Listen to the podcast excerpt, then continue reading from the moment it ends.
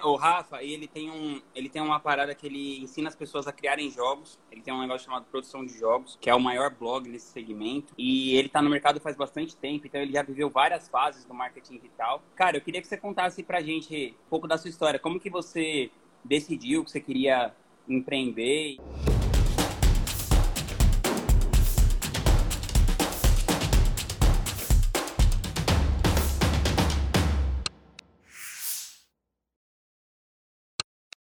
Eu decidi muito cedo que eu ia, que eu queria fazer essa carreira acadêmica e tal, desde pré-adolescente, assim. Eu decidi com, acho que tinha 13 anos quando eu decidi que ia fazer doutorado e tal, é, por, enfim, vários motivos. Mas quando eu tinha 13 anos, eu basicamente de, defini um plano de que eu queria, por alguns motivos, terminar o doutorado aos 26. Então eu tinha, na época, eu gostava muito de xadrez, e os principais é, jogadores quase sempre tinham doutorado. Sei lá, décadas atrás era uma, era uma carreira que você tinha como paralela, né? Hoje é profissional e tal. Então, vários eram professores acadêmicos, com doutorado e tudo mais, e aquele foi meu primeiro contato com esse tipo de coisa. Assim. E meus pais e tal nem, nem chegaram a entrar na faculdade, então esse foi um tipo de coisa que, que pareceu um sonho interessante para se ter, assim, basicamente. Uhum. Então, eu fui atrás desse negócio, não sabia exatamente como é que ia funcionar, mas eu tinha, não sabia nem qual era a área, mas tinha decidido que ia fazer é, doutorado, tinha traçado um plano mais ou menos já, se eu entrar na faculdade até tal idade, terminar até tal, eu chego lá. E aí, é, no meio do caminho, decidi que eu ia fazer física, né, na época do vestibular e tal. Eu acabei entrando na faculdade cedo, entrei, assim, relativamente cedo, entrei com 16. Porra, é, no doutorado é, é um, um pouco, mas enfim. E entrei no doutorado cedo também. Aí sim foi, foi um pouco mais cedo que comum, que eu entrei com 21. E aí terminei com 26 e com 27 terminei o pós-doutorado. Só que no meio, da, no meio do doutorado eu já estava meio que, em certo sentido, desgostoso com o formato da carreira, de uma maneira geral, assim. É, não do assunto em si, não da física, mas no formato da carreira como um todo. É, não, na carreira acadêmica, sim. Na carreira acadêmica, justamente. Na carreira acadêmica, com perfil geral, que é uma carreira acadêmica, que é mais estável, as coisas de longo prazo e tal. E sei lá, tá querendo mais emoção, em certo sentido. Então, então eu também estava sentindo muita falta de, de poder explorar outros hobbies e interesses que eu tinha, né? Então, eu tava, eu passei 10 anos fazendo isso, né, faculdade, doutorado e tal, que era basicamente se aprofundando cada vez mais no tema só, né? E aí, ficando cada vez né, muito bom numa coisa bem específica, assim. E aí, isso, quando eu estava mais, um pouco mais velho, né, com 25, 26, estava começando a me incomodar um pouco, assim, queria, sei lá, era outra pessoa, né, do que aquela que decidiu lá atrás fazer isso tudo. Uhum. E, e, queria dar vazão a outros interesses, assim, tanto artísticos quanto de empreender, de ter um negócio, de fazer esse tipo de coisa. Então, começou mais ou menos é, em 2010, se eu não me engano, que eu estava no meio do doutorado, e aí e aí eu comecei a desenvolver alguns jogos, foi mais ou menos que mais ou menos na época que uma das principais ferramentas assim ficou gratuita, que era 1.500 dólares e tinha uma versão de 400 dólares e aí foi para de graça. Opa, agora agora dá para tentar brincar com alguma coisa, né? E aí e eu fiz alguns jogos nessa época sozinho, no tempo livre que eu tinha, trabalhava lá de 11 da noite às 2 da manhã, que era o tempo que sobrava nesses projetos. É, e aí começou a se desenrolar e eu meio que decidi que era uma direção que eu queria ir, né? Que tava Porque você, ficava, você trabalhava permitia... o dia inteiro, assim, estudando na bolsa lá do, do, do é, trabalhava no doutorado, trabalhava no doutorado tipo de, sei lá, vai, de 10 da manhã até 10 da noite, alguma coisa assim. E aí, e aí depois disso tudo, eu separava um tempo para para esses projetos paralelos, e já vislumbrando que, pô, esse é o passo que eu quero dar, né? Não sei ainda exatamente como é que vai ser, mas tem a ver com, com isso. É, é nesse meio do caminho, assim, eu lia vários blogs e de diferentes coisas, né? É, de empreendedorismo, tava, tava muito no começo ainda, assim. Uhum. Tipo, não tinha nem o, sei lá, viver de blog, não tinha começado, era HC Investimentos ainda, então, isso lá para 2014, talvez. São os dinossauros, tipo. do, os dinossauros do marketing digital. Tem, tem um tempo, pois é. E aí eu comecei com, com essa de fazer alguns jogos, consegui uma grana legal, assim, na época. com, com esses primeiros jogos e estava interessante. Aí eu comecei a ter uma vontade de compartilhar o que eu estava aprendendo, que, o que estava funcionando para mim, né? Com essa parte de desenvolvimento de games. Aí criei um blog em 2014. Eu lembro, até, eu lembro até o dia assim, que eu criei o blog, porque não tinha noção de nada, então eu estava pesquisando os domínios. Aí eu tentei uns, quinto, uns cinco nomes, assim, o quinto foi. Então esse foi o, o grau de, de SEO que eu entendia na época, basicamente. Mas aí, aí foi, funcionou e eu fui dormir. Eu lembro que foi exatamente assim. E aí no dia seguinte comecei a ver, ok, o que, que a gente faz agora que tem o domínio. Mas eu comecei a compartilhar e em 2000 e, entre 2013 e 2014, assim, foi o período que eu estava terminando o doutorado e fazendo pós-doc, eu já gastava, assim, todo o tempo livre que eu tinha alimentando esse blog, né? Compartilhando o que eu tinha feito, é, que tinha funcionado bem com desenvolvimento de games e tal. Mas você já tinha um modelo de negócio, assim, desde essa época ou não? Não, que, que modelo que? Não fazia a menor ideia do que eu estava fazendo. A minha, a minha ideia era compartilhar, assim, vamos lá. A minha ideia era compartilhar o que eu estava aprendendo, o que eu sabia, e tinha a noção, tipo, intuitivamente, digamos assim, que se eu conseguisse juntar um número suficiente de pessoas acompanhando o meu trabalho, as coisas aconteciam a partir dali, né? Você mesmo aí no começo falou de rentabilizar sua audiência e tal, né? Então, assim, eu tinha entendido que, pelo menos naquela época, é, isso fez sentido para mim, de, pô, se eu, se eu conseguir criar um conteúdo interessante o suficiente para as pessoas verem valor, depois a gente vê o, o que, que acontece, né? Como depois a gente vê como é que a gente encaixa uma coisa na outra, justamente. É, e aí nisso foi um ano, assim, no blog, sem, sem fazer receita nenhuma, só mirando em, em em crescer cada vez mais, né? Aumentar a audiência, ajudar o máximo de pessoas que eu conseguir e tal. E aí, quando eu terminei o pós-doc, que foi outubro de 2014, eu, eu falei, ok, agora tem que, agora chega, né? Então tava, tava cozinhando em banho-maria essa mudança fazia um tempo, assim, fazia uns dois anos, né? É, e aí eu cheguei à conclusão que, pô, se eu não, se eu não fizer uma mudança mais drástica, né? eu vou acabar entrando num outro ciclo, sei lá, fazendo um outro pós-doutorado, então indo trabalhar fora, sei lá. Eu vou entrar num outro ciclo e aí vou adiar esse sonho mais um ano, mais dois anos e tal. Então, então ou vai ou racha, né? Então, tava com, sei lá, com 27 anos, não tinha filho, não tenho ainda hoje, mas enfim. Parecia um bom momento para arriscar, basicamente. É, aí eu me mudei para São Paulo, sou do Rio, me mudei para São Paulo com com não muito dinheiro guardado, assim, devia ter uns 5, 6 meses, sei lá. Foi basicamente para me colocar na situação de, tipo, ou dá certo ou dá certo, entendeu? Então, uhum. você, você teve dois anos aí para cozinhar em banho-maria, agora faz funcionar, né? É, e aí foi, foi isso. Aí foi 2015, que foi um ano agitado pra cacete, muito intenso, mas muito divertido também. Eu criei vários projetos na época que, enfim, que gera resultado até hoje, vários alunos que até hoje estão comigo e tal, dessa época. E acho que é basicamente isso, assim, um resumo talvez seja e, por aí. E, e, e, nesse começo, é, porque assim, a sua esposa é sua sócia também, né? Ela Sim. já era desde essa época ou você meio começou fazendo tudo sozinho? Como que foi assim? Quem foram as primeiras pessoas que foram sendo sua equipe ou sócio ou te ajudando? Não, eu comecei fazendo tudo sozinho e às vezes com, com alguma dificuldade eu convenci ela a me ajudar, basicamente. Mas ela estava tava em outro momento, assim, da, da vida dela de maneira geral. E ela não tinha essa necessidade que eu tinha, esse momento pessoal que eu estava passando, né? De querer mudar de carreira, de querer empreender e tal. Isso era mais um, um momento meu. E aí, só que, enfim, ela sempre me apoiou desde o começo, sempre me ajudou muito e tal. É, ela foi se envolvendo cada vez mais com, com o projeto, né? E foi acontecendo assim de forma natural, talvez no decorrer de dois anos, sei lá, desde ter começado até de fato ser, ok, eu faço isso também, né, por parte dela. e ela também tinha uma carreira acadêmica, formada em biomedicina, fazendo mestrado e tal. E, e aí a gente é, começou a fazer isso quando a gente. É, acho que depois de um ano que eu fui para São Paulo, a gente já estava full time, os dois, como sócio. E aí hoje ela é sócio tanto nessa empresa de educação quanto na, na empresa que eu abri ano passado, que é um estúdio de desenvolvimento de games em si. Aí a gente trabalha junto o tempo inteiro, basicamente. E essa parada de vocês, porque vocês também ficaram é, meio tipo nomadismo digital, assim, né? Vocês foram morando em, em outros países e tal. Isso, é, que... isso, isso foi uma coisa que incentivou vocês a. Tipo, foi por causa disso que você também quis fazer isso? Ou foi meio que assim, ah, já que eu tô fazendo isso agora, eu posso viajar? eu vou. Não, foi, foi, foi uma premissa da mudança.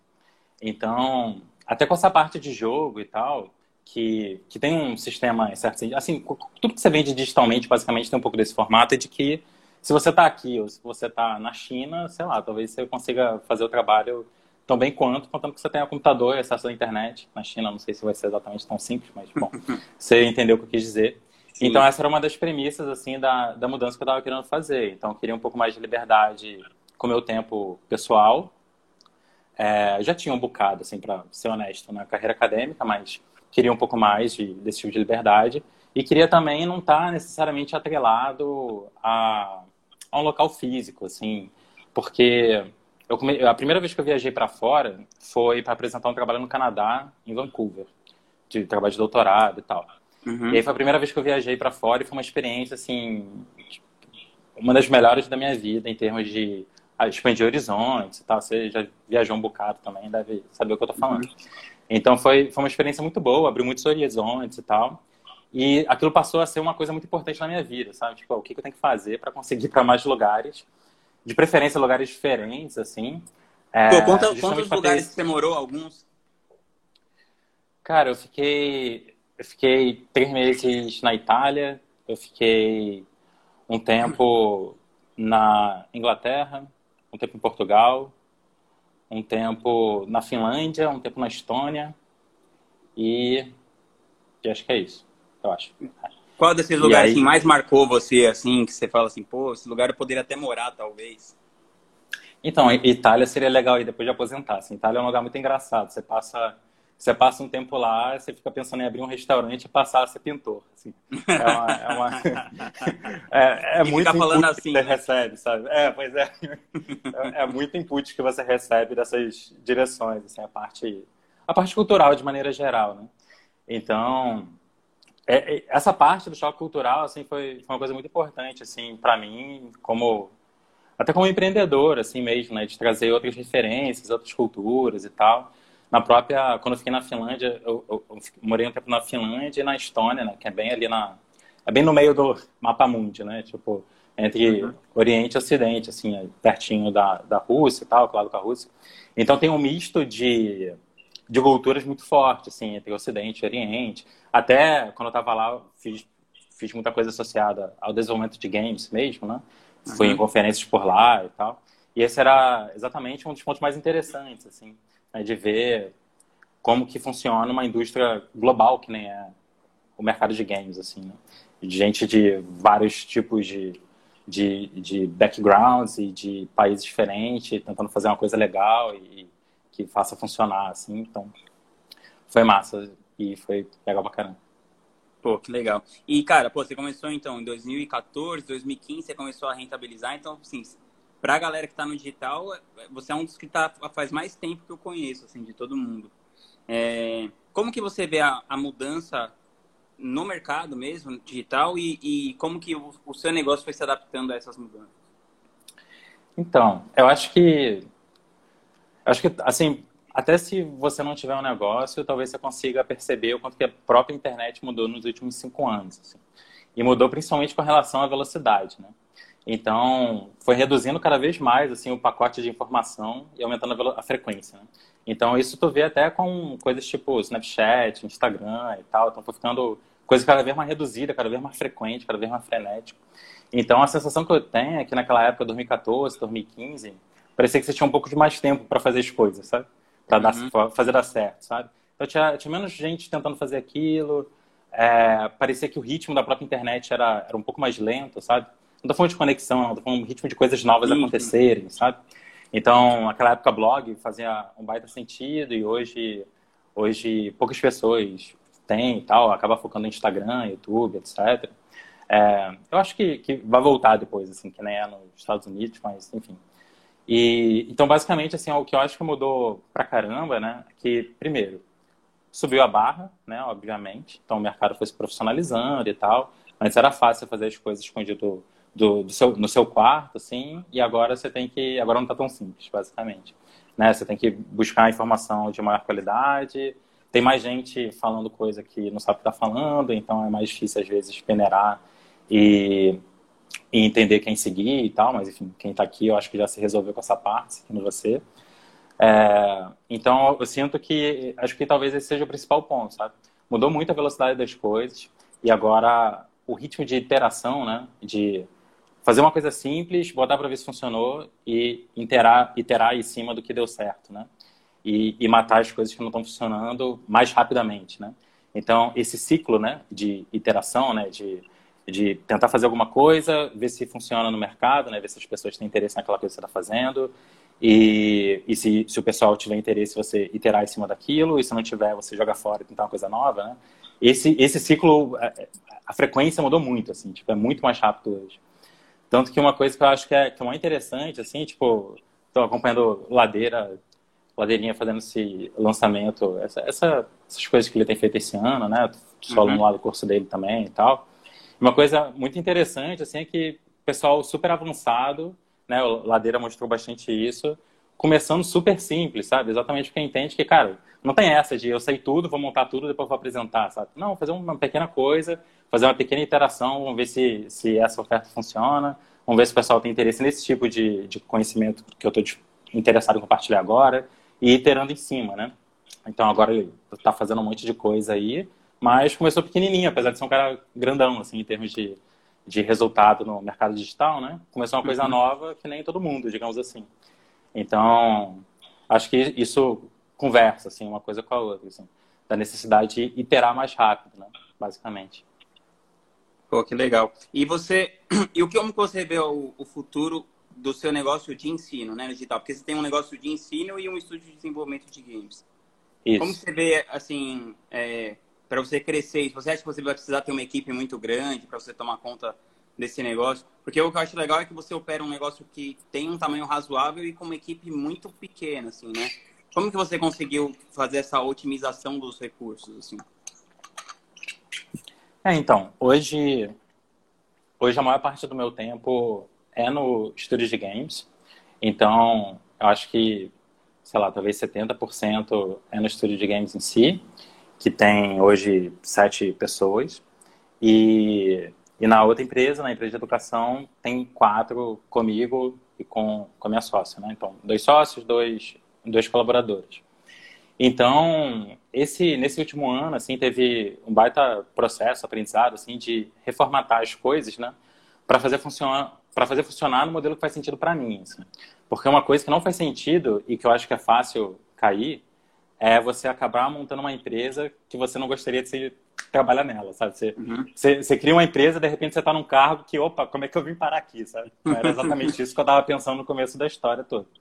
Então, isso é uma coisa que, exatamente por ter mudado de carreira e tal, eu reflito, eu reflito com frequência, assim, de tipo, cara, eu tenho que formatar o que eu estou fazendo, né, de um jeito que faz sentido para mim. Senão, eu fiz essa mudança à toa, né? Então, hoje, então hoje é tudo modelado pensando nisso. Então eu quero gastar a maior parte do meu tempo, tipo, eu quero gastar 90% do meu tempo, é mais ou menos como funciona hoje. 90% uhum. do meu tempo ou com meus alunos ou com o pessoal produzindo games com meu estúdio. Então deve ser tipo, sei lá, 60, 70% do meu tempo no estúdio de games, uns 25, alguma coisa assim, com, com alunos e tal, com mentorias, cursos, um monte de aula ao vivo e tal, tem toda semana. E o resto é, e gerando conteúdo, tá dentro disso e tal. E o resto é na parte do marketing digital assim, em si, digamos assim. Né? O resto, e, 5%. É, e para isso eu preciso ter um modelo simples, né? Essa foi exatamente a, a mudança que a gente tentou fazer. Assim. Então, então, hoje a gente tem é, uma linha de conteúdo que a gente coloca é, disponível toda semana, né? Um artigo no blog, é, coisa aqui no Instagram e tal. Tenho respondido pergunta todo dia, que nem você faz também e tudo mais. É, sempre postando coisa aqui no Instagram e também vídeo no YouTube, que está numa pausa agora, mas vai voltar mês que vem. Beleza, então tem um formato definido que funciona, que gera valor para a galera, continua entrando cada vez mais alunos. Eu foco, tento focar o máximo que eu consigo em, em gerar resultado real para os alunos, para eles serem um, uma força de marketing, né? Eles falaram, pô, cara, segue esse sujeito aqui que ele está falando uma coisa que faz sentido, né? E aí eu consigo conseguir formatar a empresa hoje, né, as duas, num formato que eu consigo gastar o meu tempo onde que mais me interessa, né, que é na parte da educação em si, né, parte de ajudar a galera, fazer fazer as coisas funcionarem, produzir os jogos e tudo mais. E na parte que é de produzir os jogos do estúdio que a gente tem feito mesmo. Então, isso foi feito pensando em qual que é o modelo está adequado para onde eu quero gastar a maior parte do meu tempo, né? Uma das, eu acho uma das que, coisas... finalmente a gente conseguiu encaixar isso melhor. Então, uma das coisas que a galera tem bastante dificuldade é definir a esteira de produtos. Queria que você contasse qual que é a sua e, e como que você tomou essa decisão, assim, de fazer essa esteira de produtos especificamente. Tá. Então, hoje tem basicamente dois produtos, tem três produtos principais. É, um é a Academia de Produção de Jogos, que é mais focado na parte técnica, né, do desenvolvimento de, de games em si. É, é um preço fixo, a gente abre inscrições algumas vezes por ano só, e uhum. é isso. O outro, que é o mais recente, eu vou explicar como é que um está conectado com o outro. O outro, que é mais recente, que se chama Behind the Game, é uma assinatura, onde que toda semana eu disponibilizo uma aula nova, toda terça-feira, é, mais voltado para quem quer empreender com games. Então lá eu falo tanto falo umas coisas de gerenciamento de projeto, de como criar um jogo que tem chance de chamar a atenção no mercado, como que você faz isso. Tem muita gente que acha que fazer jogo é igual a ser programador de jogos, né? Mas que uhum. nada, cara. Tem, tem para todo mundo, assim. O mercado de games é uma das áreas mais interessantes e, e plurais, assim, que eu, que eu conheço.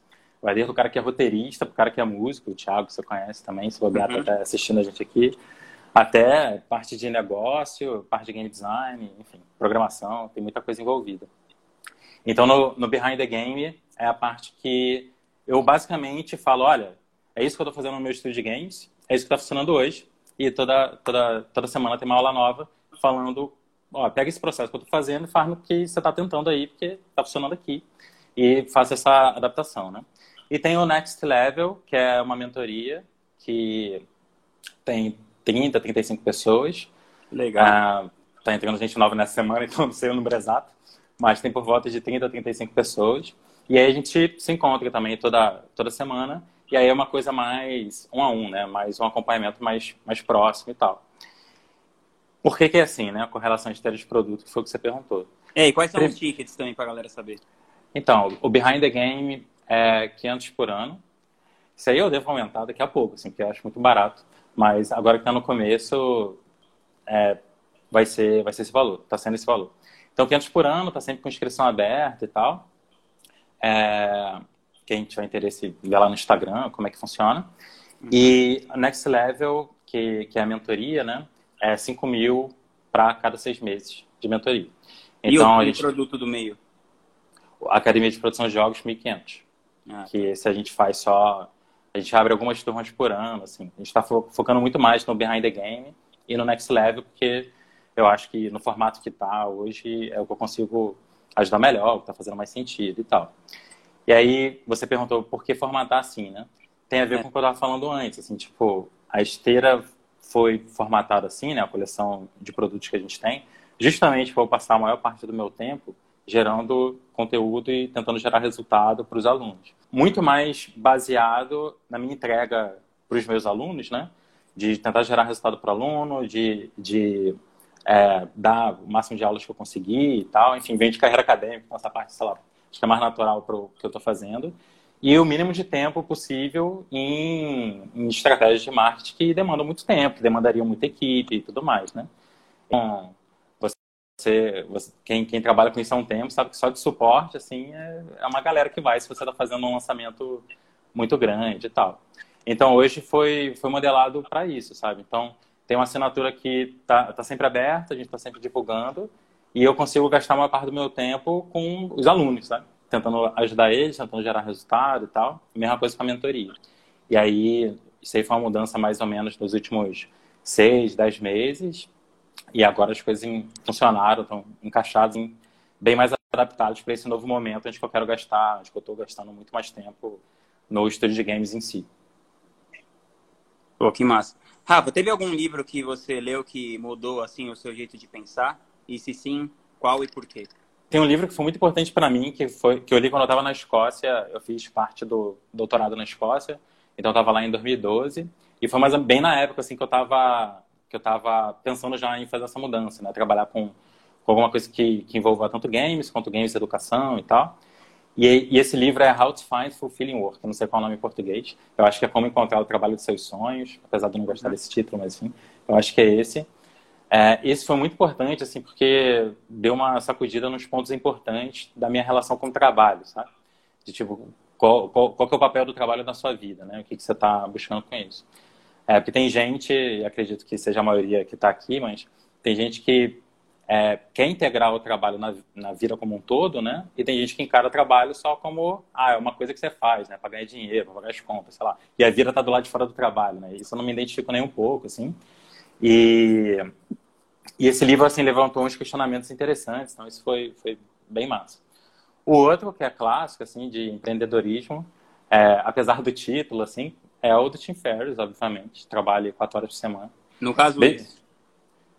É, isso daí, pois é. Desde que eu li esse trabalho quatro horas por semana, eu passei a, a não trabalhar só quatro horas por semana. O resto eu tô trabalhando. Mas, cara, eu sempre falo isso aí, que, que esse título é trabalhe quatro horas por semana com o que você não quer fazer. É, pois é, justamente. É que só Mas, faltou sabe... com o que você não quer fazer. É, mais... Eles deixaram assim pra ficar mais clickbait. Sim, não, justamente. O, o, anterior, o título anterior era mais clickbait ainda, né? Você sabe qual era o título original do livro? Não, qual? Drug Dealing for Fun and Profit. Traficando ah. drogas por diversão e, e, lucro. Porque ele tinha aquele projeto lá na, sei lá onde é que era, de suplemento alimentar, eu acho. Enfim. Mas esse daí, certamente, assim, ele está em algum lugar da estante aqui também. Mas esse certamente foi um muito relevante. E o mais recente, assim, que, que, que, que tem, tem a ver com, com, a nossa relação, apesar de eu ter lido antes, foi o Perennial Seller, do Ryan Holiday. Então, eu indico para todos os meus alunos, assim, é, apesar de, eu até falei com ele, né, tipo, lá no, no evento que você fez, que o Ryan Holiday foi palestrar, e aí teve um momento lá, né, que a gente, que ele estava junto com a galera, a gente saiu para jantar e tal. E aí eu cheguei a falar com ele, cara, não tem nada de, de jogo nesse, nesse livro, mas devia ter, assim, na próxima edição coloca, porque isso aí é o fundamento do que eu utilizo no meu estúdio de games hoje. A gente conversou Legal. lá um tempo e tal, ele falou que não, tinha tantas referências, mas que ele ia dar uma, dar uma olhada a respeito. Então esses três ah. foram bem impactantes. Mas o, o, o que que você... Mas, mas divide aí pelo menos uma lição aí de cada, vai. Um do, um do Ryan e um do Tim. O que, que você achou? Hum, do, do Tim Ferriss, eu acho que talvez seja buscar ativamente e continuamente uma forma mais inteligente de fazer as coisas. É, então, ele tem, ele tem uma frase, ele tem uma pergunta, né, que ele fala no podcast, não sei se está no livro, assim, mas ele fala no podcast com frequência e tal, que é, uhum. existe, existe uma coisa que se eu fizer bem feito, eu elimino a necessidade de fazer todas as outras, né? Então, essa é uma coisa que eu tento buscar com frequência, assim, no, no que eu faço. Eu acho que é um fundamento do, do que a gente já conseguiu com a Minimal Games, que é o meu estúdio nesse um ano. Foi justamente buscar, assim, qual que é a essência do que a gente precisa fazer para a gente conseguir não fazer o resto, sabe? Para a uhum. gente fazer isso aqui muito, muito bem feito, para a gente poder, poder é tipo, deixar é tipo, de fazer Você tem uma lista de coisas para você fazer. Se você, tipo, fizer uma, as outras não precisam mais. As outras não precisam, exatamente. É, fiz isso aqui direito. Então, o resto tá, tá de boa. É justamente, assim. Então, tentar, tentar ser mais inteligente, né? Com as tarefas que você está fazendo, em vez de ser só uma máquina de fazer as coisas, né? Então, é, essa certamente foi uma, foi uma lição. produtivo é diferente de estar ocupado, né? É, justamente. No Perennial Sellers, tiveram algumas lições, assim, mas a que eu mais utilizo é, assim, basicamente a, ideia do livro é que ele analisa é, literatura, música, diversos, diversas indústrias, assim, e tenta entender como que uma obra vira um clássico, diferente de um hit, né? Uhum. Não é aquele que estourou, mas o que, que faz uma obra perdurar por perdurar. décadas, né? Porque muitas vezes tem muitos clássicos de cinema, de literatura e tal, que na época não deu em nada, né? Nos é. primeiros 10 anos não vendeu nada e tal. É, tem... tipo Cidadão Kane, né? Tipo, vários. Tem, tem, tem uma penca, justamente. Aí ele tenta identificar é, quais são os elementos, né? daquelas obras que perduraram por muitos anos e muitas décadas. E ele identifica vários, acho que ele está sete no livro, se não me engano. Então tem a temporalidade, tem, tem simplesmente o, o produtor, o, a pessoa que está criando aquela obra, simplesmente continuar trabalhando. Esse é um ponto muito interessante, assim, que eu falo muito para meus alunos, assim, tipo, a melhor forma de você divulgar seu jogo é fazer o próximo, sabe? E, e essa é uma parada que, que funciona super bem, assim, você simplesmente se manter ativo, continuar fazendo coisa cada vez melhor, cada vez é, mais interessante. o Seth Godin, né? O Seth Godin, não sei exatamente como qual seria a pronúncia adequada, mas ele também segue muito isso, né? Tipo, faz uma cacetada de livros, tá sempre publicando, sempre buscando a próxima coisa. E de vez em quando você acerta em alguns, né? É, então essas foram algumas lições, assim, do, do Perennial Seller, sem dúvida. É, o, o, o Seth Godin é foda, meu cara tá, sei lá, há 10 mil dias fazendo um artigo por dia, né? É, pois é, justamente. Aí você vê, o cara tem um monte de artigo incrível, né? Mas assim, ele fez 10 mil para chegar nos 100 que são é. incríveis, né? Então, às vezes, a gente tem aquela visão de o artista da montanha, né? O cara que vai para a montanha, se isola e volta com a obra maravilhosa. E muitas vezes é sentar e fazer, fazer, fazer, fazer, fazer, fazer. Que uma hora você vai encontrando assim, a melhor forma de fazer as coisas e vai acertando em alguns pontos. Eu vi isso com o Arnaldo Antunes. Eu trabalhava com o Arnaldo Antunes, eu era empresário dele, né? Ele é um grande uhum. compositor e tal. Só que, assim, eu percebia que ele, ele fazia umas 20 músicas por ano durante 40 anos. Aí, pô, você fala assim, nossa, o cara fez, sei lá, 800 músicas, enquanto, tipo, as pessoas meio que da mesma idade dele tinham feito 100 na carreira inteira. Uhum. Então o cara teve, tipo, 700 chances a mais de fazer um hit. De conquistar alguém, é, exatamente. E aí acabou o... que o cara tem lá, sei lá, 10, 20 hits que todo mundo conhece, mas será que se ele tivesse feito só 10, 20 músicas ia ter, né? Uhum. Provavelmente não. Uhum. Não, eu, eu, isso aí é uma coisa que eu internalizei muito, assim, eu acho muito, muito legal essa forma de tocar as coisas, né? Porque é bem pouco saudável, assim, quando você fica tentando buscar um hit, né? Tipo, você dá tudo de si, é uma coisa às vezes faz mal, enfim, saúde mental, saúde, saúde de verdade, né? Saúde é, física e tal quando, quando parece que é tudo ou nada, né? Tipo, até no, aqui no, no, meio digital também, assim, de fazer um lançamento, de lançar um negócio e tal. Sempre quando você vai com essa visão de é tudo ou nada, é muito complicado, né? Porque o que, que acontece se, se você não acerta, né? E, e quem é você para achar que vai acertar assim de primeira, né? Então, eu, eu particularmente prefiro muito mais essa direção de, não, vamos, vamos iterar, sabe? Vamos fazer uma coisa, aprender com ela, fazer melhor e continuar trabalhando, fazendo um bom, um bom trabalho, fazendo boas coisas e tal que as coisas vão, vão se encaminhando. Hoje sigo muito mais nessa direção. Legal. Cara, se você tivesse começando hoje, assim, você faz conta que o seu doutorado tal, você resolveu as paradas hoje em 2020, aqui agosto de 2020, no meio da pandemia. Qual conselho que você daria para você, assim, no, no começo, assim? Você pensar uma pessoa que está começando agora no digital, que está querendo empreender na internet.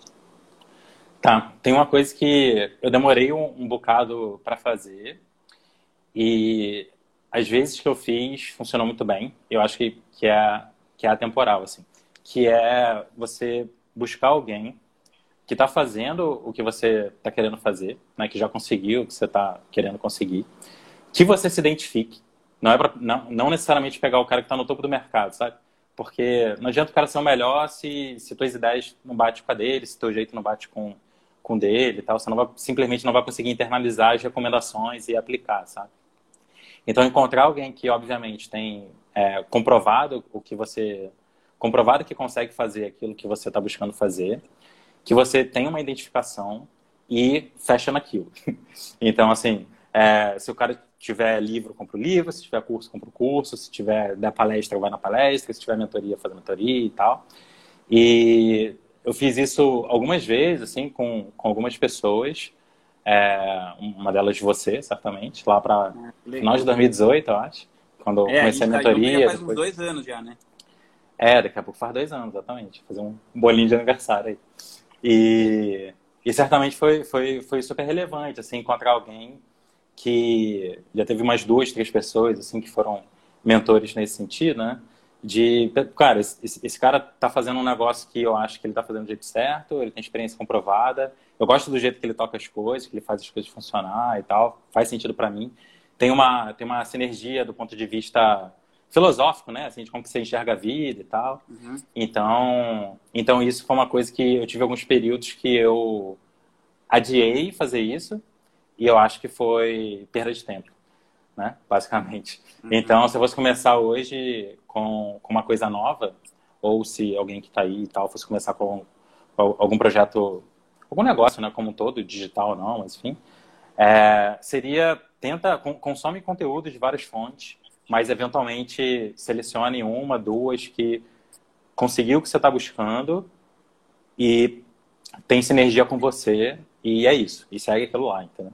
aprofunda naquele tipo de coisa.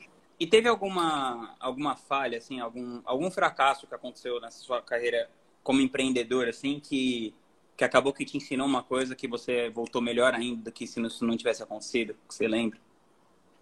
Hum. Cara, deixa eu ver. O seu caminho eu... foi meio linear, assim, sem muitas grandes falhas? Não, assim, obviamente, obviamente tiveram várias falhas. Eu, eu particularmente, tenho, tenho a dificuldade de interpretar como fracasso, porque eu penso que fracasso é quando eu não aprendo com a situação, sabe? Se eu conseguir certo. aprender e, e fazer alguma coisa com ela, é porque tem na direção certa. Mas eu acho que tem a ver, talvez, com... Tá, vamos lá. Eu acho que tem a ver, talvez, com isso que eu estava falando há pouco, que é a questão do tudo ou nada. Né? Uhum. Eu falei esse ponto, né, de que, que é problemático e tal, e ao mesmo tempo eu falei aqui no começo da conversa, que em 2015 eu me coloquei numa situação que ou dava certo ou não dava. Isso foi uma coisa bem pouco saudável, assim, tipo, eu saí vivo da situação, né? Tipo, consegui fazer funcionar e tal. Mas podia ter acontecido o contrário. E, e ter sido péssimo e ter inviabilizado. E não era o único jeito de fazer rolar, você acha? Obviamente não, exatamente.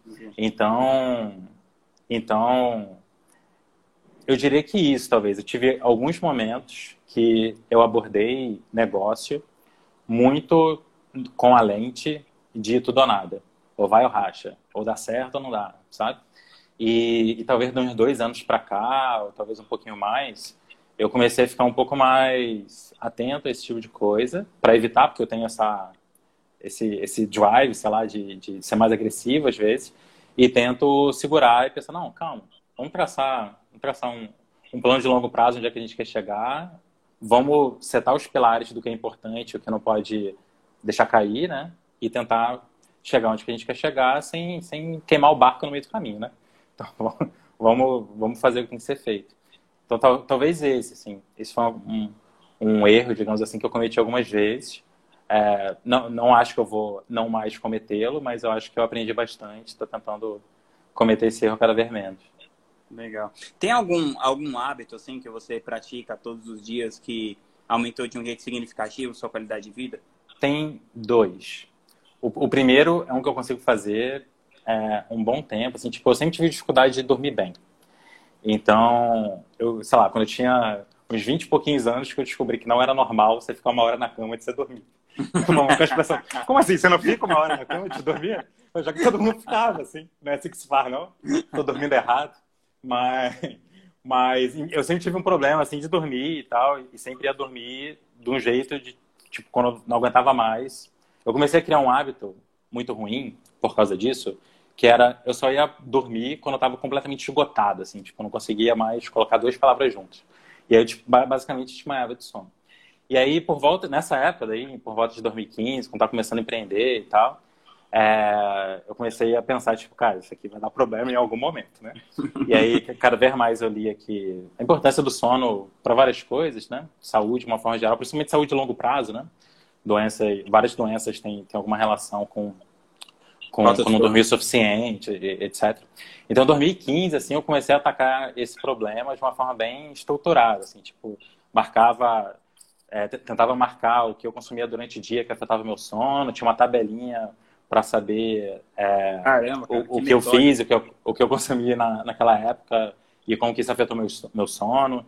Tinha um medidor de qualidade de sono que eu botava na cama, que era um app que tinha para celular. Né? Hoje, com, com, com relógio fica mais fácil. Né? Basicamente, ele usava o giroscópio para medir flutuação, variação de pressão no colchão, né? para saber se você está no sono é, fraco ou profundo e tal. E aí, isso foi uma coisa que eu consegui resolver nessa época, depois de uns seis meses, assim. E eu, eu mesmo fico impressionado, porque eu, eu acho que eu durmo muito bem, assim. Até quando eu tô com um dia... Até quando não é um dia bom, assim, é um dia difícil, eu consigo meio que me desligar e dormir relativamente bem. E quando eu não consigo dormir bem, o que deve acontecer, sei lá, uma, duas vezes no trimestre, sei lá, uma coisa assim, eu sei que tem uma parada muito errada, porque isso foi uma coisa que eu já consegui resolver na minha vida, sabe? Que é conseguir dormir bem mesmo com, com as turbulências de empreender e tal. Então, esse é um hábito que, que eu tento preservar, assim. Então, eu tento dormir de 7, 8 horas, assim. Não importa o quão bizarro esteja o dia, se, se bate a hora eu vou dormir, amanhã é outro uhum. dia, amanhã a gente tenta. Então essa é uma coisa que eu tento respeitar e que, que eu acho que funciona muito, muito bem para mim. Assim. E, e um outro, talvez, é de sempre tentar aprender alguma coisa. Então, de um mês para cá, eu mudei algumas coisas assim no, no, no meus hábitos e agora eu gasto tipo talvez duas, três horas, talvez não chegue a três, mas alguma coisa perto de duas horas, que é minhas primeiras duas horas do dia, aprendendo alguma coisa, assim. Então, ser lendo um livro, fazendo um curso, e justamente por trabalhar com games, fica legal porque tem uma quantidade muito enorme de áreas diferentes que eu posso explorar e que eu consigo trazer para o que eu faço como diretor criativo de, de um estúdio de games. Então, sei lá, o último curso que eu fiz foi de design de interiores, por exemplo. Eu consegui pegar Nossa. várias ideias do processo criativo para trazer para o que a gente está fazendo e tal. Então, as primeiras duas horas do dia tem sido sempre para aprendizado. Assim. Faço café, vou pro computador, vou, pego o livro e tal. E só depois disso eu tomo café da manhã, o resto do café da manhã, e começo o dia de trabalho. Assim. Então, esse... Começar o dia aprendendo. Se você resumir, acho que seria esse. Pô, que legal. Cara, e, e num, numa época que a gente está que os inputs são tantos, né? Você falou, o ritmo. Como que você faz essa curadoria, assim? Você fala, como que é o seu processo de decisão para, por exemplo, uma coisa tão é, inesperada, assim, tipo, você decidiu fazer um curso de design de interiores, assim. Como que é o seu processo de decisão para você levar em consideração no que você vai se aprofundar? Eu gosto de aprender muito por demanda. Então, a carreira acadêmica foi basicamente o oposto, né? Foi tipo, ah, tem esse conjunto de coisas que você deveria saber para conseguir passar na, na, passar no curso, se formar, terminar o doutorado e tal. Então tinha esse conjunto pré-pronto do que você tem que saber, né, digamos assim, é, esperado e tal, né, a grade curricular. Né? E, e quando eu comecei a empreender, eu transicionei muito assim essa forma de pensar para aprendizado por demanda. Então, geralmente, eu evito aprender uma coisa simplesmente porque pareceu legal. E eu aprendo algo quando eu sinto que está tendo um efeito negativo eu não saber daquela coisa. Então, hum. sei lá, é, tenho, lido, tenho lido mais sobre gerenciamento de projetos, sobre coisas desse tipo, justamente porque tava, eu estava começando a sentir no meu dia a dia do trabalho que estava precisando, ok, vou melhorar um pouco essa parte. Então, eu tenho considerado muito, mais ou menos nessa linha, sabe? De aprendizado por demanda de forma geral. Tem um termo que eu uso muito com, com a minha galera, assim, que eu falo com frequência, que o pessoal tem esse hábito de estudar pra caramba, fazer dezenas de cursos e nunca implementar, né? Então, tem, tem muita, muita gente, assim, que estuda pra cacete desenvolvimento de games, sabe pra caramba, sabe fazer um monte de coisa. E eu, aí, às vezes, eu pergunto, e aí, cara, qual jogo você já publicou e tal? Manda aí o link. Não, então, veja bem. Tá? Porque justamente porque se perde, assim, no mar de conhecimento, né? Que, que nem o mercado digital tem um monte de coisa para aprender, né? Imagina desenvolvimento de games, assim, que tem programação, tem arte, tem música, tem roteiro, tem game design, tem a parte de, de marketing, negócio, tipo, você consegue ficar aprendendo para sempre, se você quiser, né? Então, daí surge a necessidade de um filtro. E para mim, o filtro é necessidade. Eu tenho um objetivo do que eu quero fazer e tudo se orienta para aquele objetivo. Então, sei lá, o pessoal que está começando o desenvolvimento de games, eu falo, beleza, o primeiro passo é você fazer um primeiro jogo, para você passar pela experiência toda, ver como é que é e, e, colocar no mercado, ter a sensação de ter alguém jogando o jogo que você fez e dando feedback, tendo essa relação. Então, tudo tem que ser orientado para isso, entendeu? Tipo, quais habilidades você já tem que você pode utilizar? Ah, eu sou roteirista de cinema, sei lá, que nem tem aluno meu. Sou roteirista de cinema. Ok, então vamos fazer um jogo que a base do jogo tem a ver com roteiro, com história, etc. Para alinhar, para fazer isso aí, né? Porque senão, o cara é roteirista de cinema. Então, aprender o jogo, vou aprender a programar? Tipo, não, velho. Assim, assim você vai ser, sei lá, peixe tentando subir em árvores, sabe? Uhum. Então, vamos alinhar com o que você já tem de habilidade, né? E, e aí o termo que eu, que eu ia comentar, que eu falo sempre, é de obesidade intelectual que é quando a pessoa tem uma disparidade muito grande entre o que ela sabe e o que ela já aplicou, sabe? Isso, toda vez que eu sinto que eu estou nessa né, desbalanceado, eu tento rebalancear. Sabe? Então, tem momento normal, né? Tipo, você vai estar sempre fazendo esse equilíbrio. Uma hora você sente que você está aplicando muito mais do que aprendendo, aí você começa a fazer besteira, né? Aí você percebe, não, peraí. Eu acho um que eu trás, Eu acho que eu tenho que aprender alguma coisa aqui antes de fazer isso, né? Então vamos voltar. E às vezes vai pro outro lado também, né? Tipo, cara, tô estudando um monte de coisa e cadê? Eu, sei falar qual o problema no, no projeto dos outros e eu mesmo não tenho meu projeto implementado. Seja um jogo, seja um negócio online, seja o que for. Então, sempre tentar equilibrar isso para ter um equilíbrio saudável entre o que você sabe e o que você está aplicando. Então, eu acho que isso combinado com o que eu falei mais cedo, né, de encontre alguém que você se identifica, né, um, um mentor, chame como quiser e tal, uhum. para você seguir aquilo né, para ter um direcionamento. combinado com essa ideia de que, cara, se você, você tem que equilibrar estudar e fazer, né? Aprender e fazer. Porque senão as coisas não saem do lugar. Rafa, e de vez em quando você se sente sobrecarregado ou desfocado? E se sim, como que você faz para voltar nos trilhos? Sim, comum. Eu durmo e acordo de novo no outro dia. Não, brincando. É, então, eu acho que às vezes que eu me sinto desfocado, geralmente acontece quando eu paro de cumprir alguns hábitos que eu considero importantes, né? A vida vai entrando no mesmo caminho, né? começa a ter problema demais, e você, consegue, você vai começando a, ok, eu não preciso dormir na hora que eu estava pensando em dormir, ok, eu não preciso comer tão saudável hoje. Você começa a mandar mal nas outras áreas, né? E na mesma hora eu sinto que que está dando problema por causa disso. Eu sinto que eu começo a comer mal, é, com menos compromisso com o meu sono. Então isso tudo são indicativos de que tem alguma coisa fora do lugar. E aí geralmente junto dessa percepção, né, primeiro vem a realização de que você está fazendo besteira, né? Que nem sempre você, você toca que você está fazendo besteira, você só está fazendo a besteira. Então, primeiro tem essa realização de, tipo, não, tem esses indicativos aqui. Tipo, eu sei que eu sou uma pessoa que eu consigo dormir bem. Então, se eu estou dormindo mal, tem uma coisa esquisita. Eu sei que eu sou uma pessoa que não como pizza todo dia. Então, se eu estou com vontade de chamar uma pizza todo dia, também tem alguma coisa que está fora do lugar. Então, esses indicativos que, opa, tem que dar um passo para trás, basicamente. E aí, tentar retomar essas coisas, né? Então, para mim, costuma ser tentar dormir direito, né? Tipo, conseguir dormir aí 7, 8 horas e tal.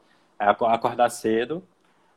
Não que, enfim, acordar cedo vai, vai resolver muita, vai resolver o problema de todo mundo, mas eu, particularmente, gosto muito de acordar cedo. Então, me sinto bem quando eu acordo cedo. Então, para mim, voltar a acordar cedo, né?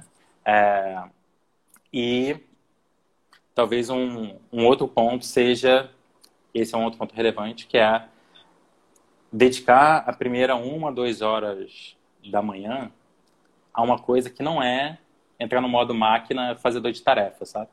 Então, pode ser o que ficar respondendo mensagem e tal. Você é, nem pega o celular não. de manhã. Não, nem tanto. Eu pego o celular, mas não fico reativo se eu consigo segurar, segurar um. Mas, tipo, não, não me sinto compromissado porque eu tô com o celular na mão, eu tenho que responder todas as mensagens que estão lá, entendeu? Mas o que eu quero dizer é, tipo, a primeira uma, duas horas da manhã fazer alguma coisa que não é modo fazedor de tarefa, modo máquina produtiva. É, pode ser fazer alguma coisa para você, pode ser, sei lá, exercício, ou meditar para quem é de meditar, ou ler, ou o que for. Para mim é isso que eu falei, tipo, é estar tá aprendendo alguma coisa, sabe? Pode ser ler, pode fazer um curso, pode ser qualquer coisa, mas relacionado a aprender alguma coisa. E esse é um ponto também que eu sinto que, quando eu estou desfocado, é uma coisa que, que vai por ralo, assim. Tipo, eu começo a começar o dia, às vezes, trabalhando, e aí mais indicativo de, não, peraí, amanhã, as primeiras duas horas, você estudando alguma coisa. Aí eu cato alguma coisa que eu, que eu acho que eu preciso, que eu estou afim, e tento restaurar esses hábitos. Acho que é mais ou menos por aí. Pô, que massa. Rafa, obrigado aí pelo papo, foi incrível. Sempre Tamo junto. Obrigado pelo muito convite. bom aprender aí com a sua sabedoria e quando eu tenho um papo como esse com uma pessoa como você, eu lamento que a gente se fale tão pouco. Verdade, Espero que a gente se fale mais, logo mais voltaremos aos nossos encontros presenciais. Ansioso, ansioso por eles. E é isso aí, galera. Tamo junto, até a próxima.